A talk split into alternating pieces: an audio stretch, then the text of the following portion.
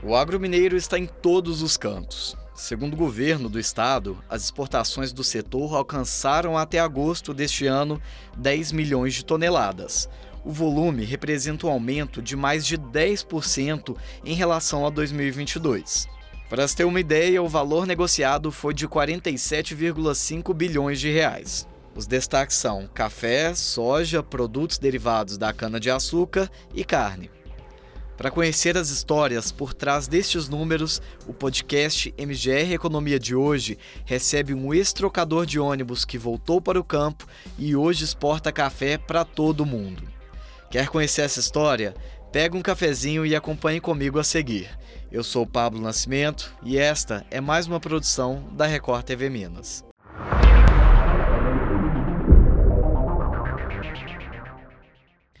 O meu convidado de hoje é o seu José Maria de Oliveira, produtor de café na cidade de Campos Altos, no Alto Paranaíba. Ele tem 66 anos e chegou à sede da Record TV Minas com chapéu e camisa listrada.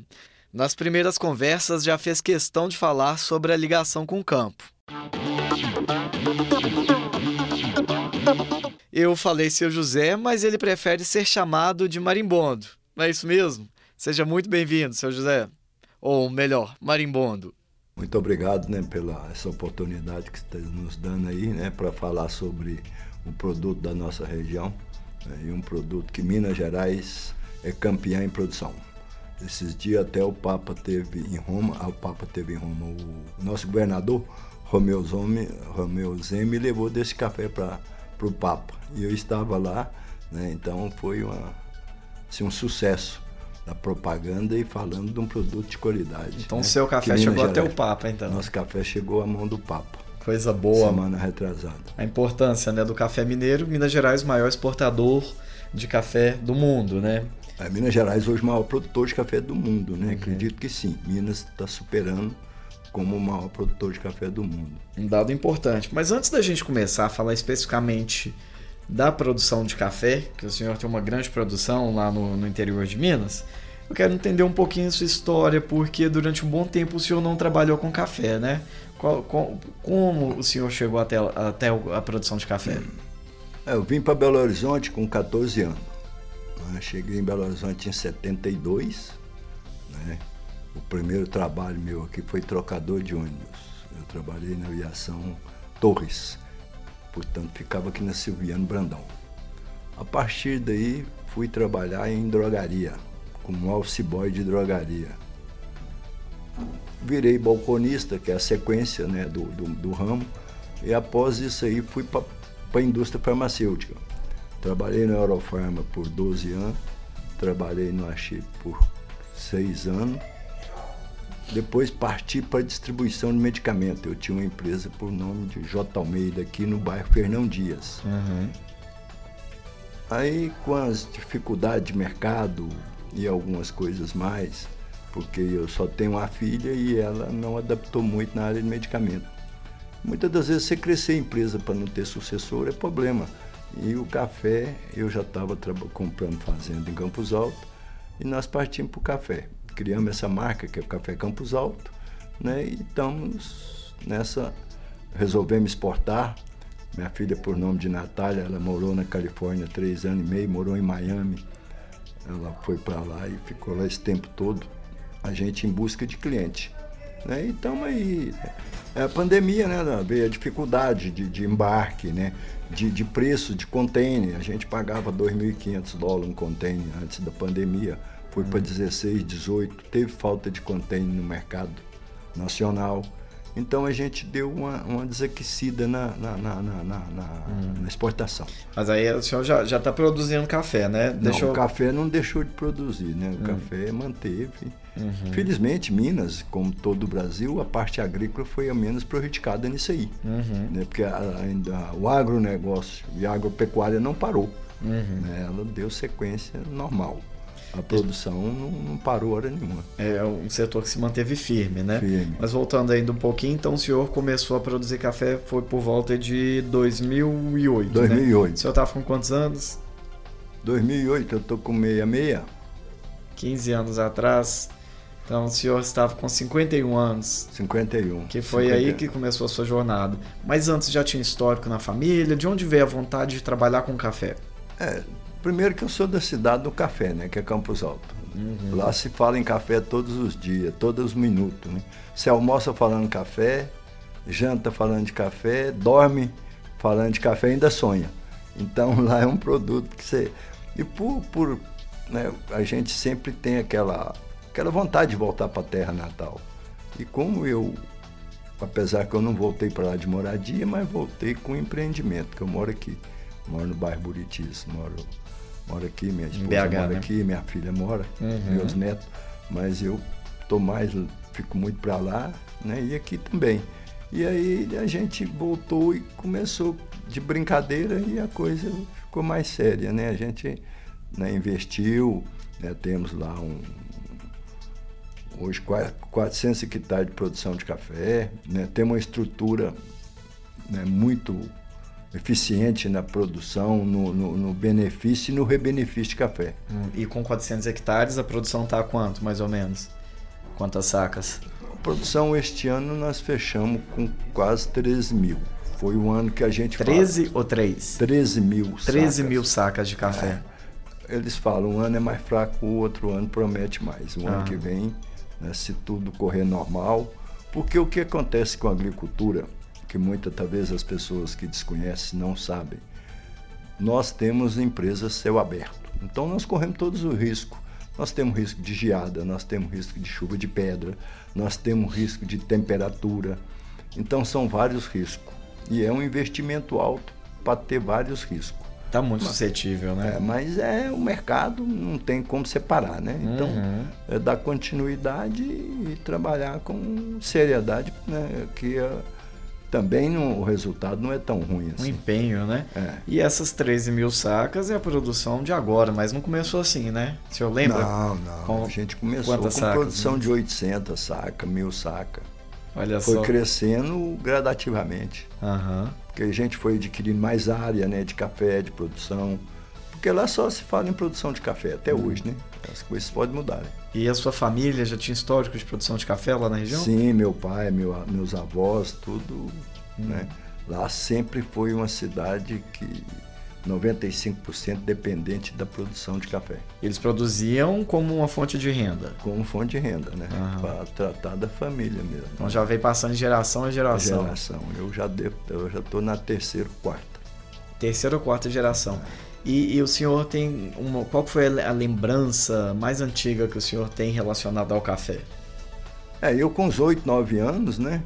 Em período de férias escolar, a gente, a gente ia para as fazendas, né?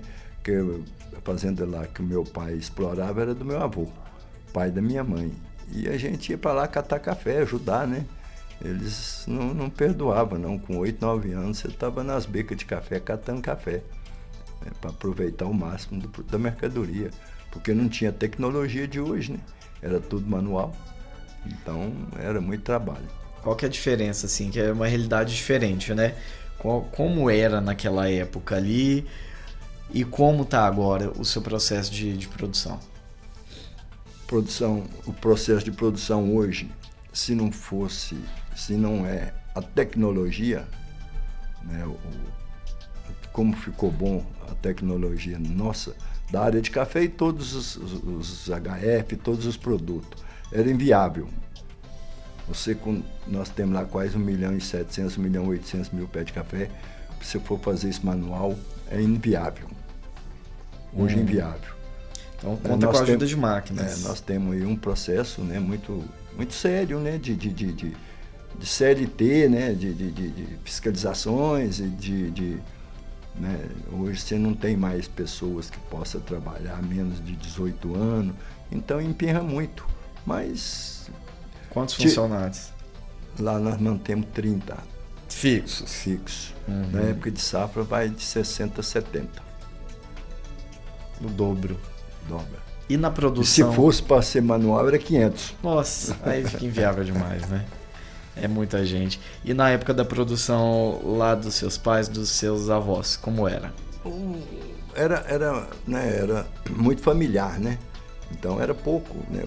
As pessoas tinham 10 hectares de café, tinha 5 hectares de café, 8 hectares de café. Uhum. Então não tinha, já fazia dentro da condição de trabalhar mais familiar. Uhum. Não trabalhava muito na parte, assim, não trabalhava muito com volume. Uhum. Trabalhava mais resumido, porque cada um cuidava do seu quinhão ali, né? Então não tinha. Né? Quem tinha muito café na época tinha uma dificuldade grande para colheita, tinha que buscar gente fora, como até hoje, né? Campos e acaba Alto. ficando mais entre os a família a mesmo, família, os é. filhos. É mais né? familiar né? mesmo. Os primos, os filhos, filhos primos, netos. Os tios, os, os, amigos ali, né? Não era uma coisa uhum. volumosa, né? E hoje o trabalho que o senhor realiza com sua filha é a produção do café, mas não um café comum, é um café aprimorado. Você trabalha é, café especial, Café né? especial, né? Um café de, né, de, de, bem classificado, né? Bem pontuado, que é onde que você vê a qualidade do café em cima de pontuação hoje. Mudou um pouco a regra e a gente trabalha mais com café especial, né? Uhum. Portanto, a gente tem, tem muitas informações só de elogios sobre a qualidade. Hum porque também é um produto que se, ele é muito sensível. Uhum. Né? O café é sensível, então ele é um produto que, para quem realmente é degustador de café, ele conhece bem o produto, né? qual que é bom, qual que é mais ou menos, né? porque também existe assim, um desleixo um pouco, né? Ah. mas está aprimorando cada vez mais, o pessoal está aprendendo a trabalhar mais com qualidade né, com mais zelo do produto, que uhum. o zelo ele se transforma em qualidade.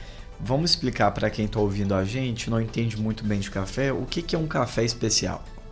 O café especial ele parte princípio do princípio do terreiro. Hum. Primeiro, um café especial você separa ele porque existe três classes de café.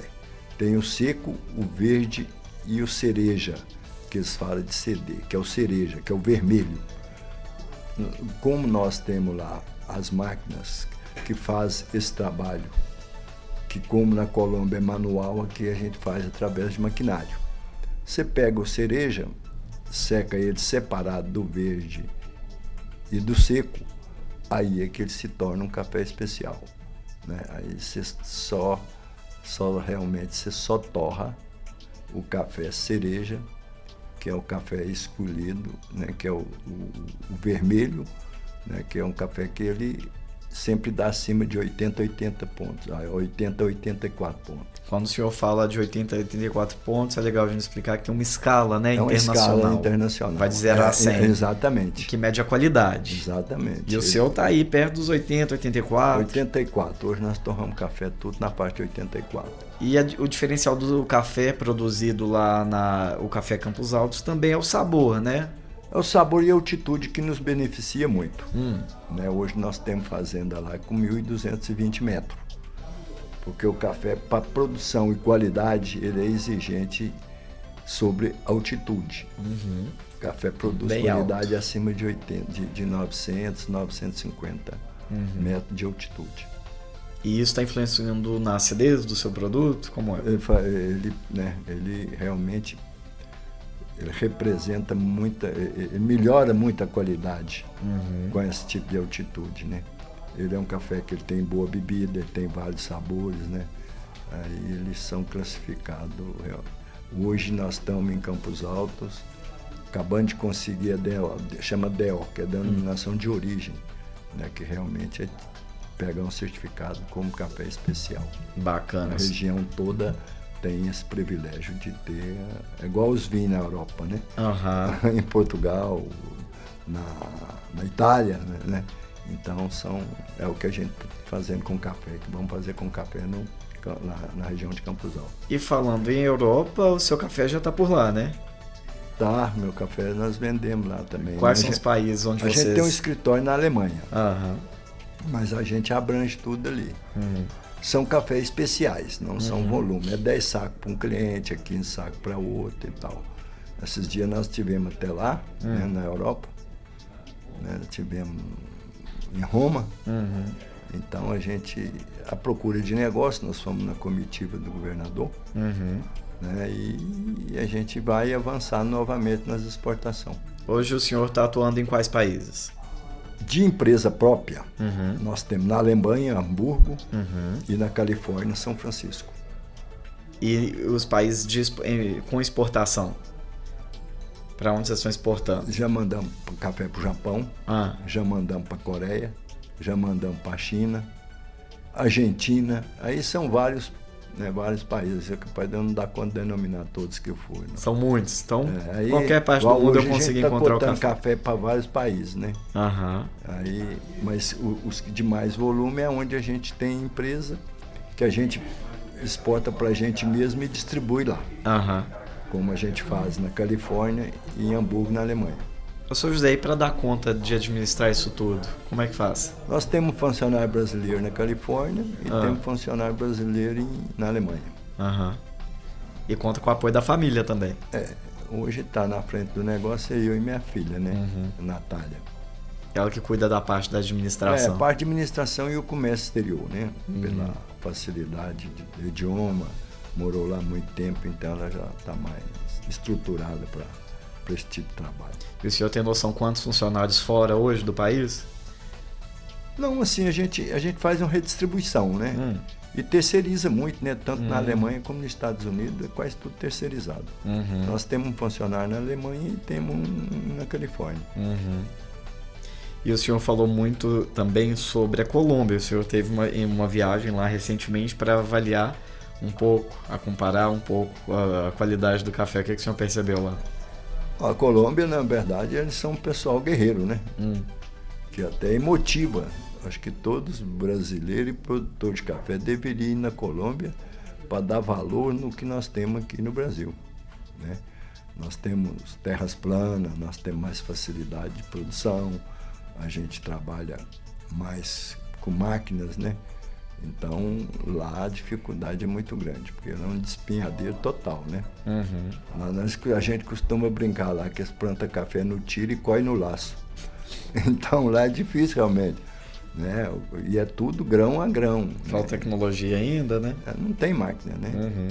Mas a, a plantação de café lá vem de uma questão cultural, histórica, né? histórico pelo processo, né? Porque lá eles trabalham com café CD, que a gente fala aqui, que é cereja descascada. Uhum. Por qual motivo? Por eles não ter planície para fazer terreiro de secagem natural. Uhum. Então lá eles. A máquina passa por um, um processo de despolpar, aí depois vai para o secador. Eles não têm terra para secar café na planície, como Uhum. temos aqui no Brasil. Né? Legal. Seu José, uma coisa que a gente não pode deixar de falar, o senhor comentou tanto sobre a qualidade do café, mas o senhor gosta de beber um cafezinho? Eu tomo café de manhã, de tarde, só não tomo muito de noite porque diz que tira o sono, mas eu não perco sono com café não. Não tá perdendo, não? Não, Coisa boa. E qual que é o, o jeito favorito do senhor tomar um cafezinho? não tanto o café sendo bom, ele tendo qualidade, tanto faz o coado como o expresso, todo ele é agradável. Coisa boa. José, obrigado pela disponibilidade, por estar aqui com a gente hoje. Ah, não, sem problema nenhum. Eu que agradeço a oportunidade. Obrigado também a você que esteve aqui conosco. Na semana que vem tem mais MGR Economia. Na TV é a partir das 5 para 7 da noite, dentro do MG Record, com Laí Renault. E eu, é claro, te espero aqui no podcast com muito mais histórias. A você, um forte abraço. Este podcast teve produção de Ezequiel Fagundes. O roteiro é de Pablo Nascimento. Edição de áudio, Arnon Gonçalves. Chefia de redação, Adriana Vigiano e Flávia Martins e Miguel. Direção de jornalismo, Marco Nascimento.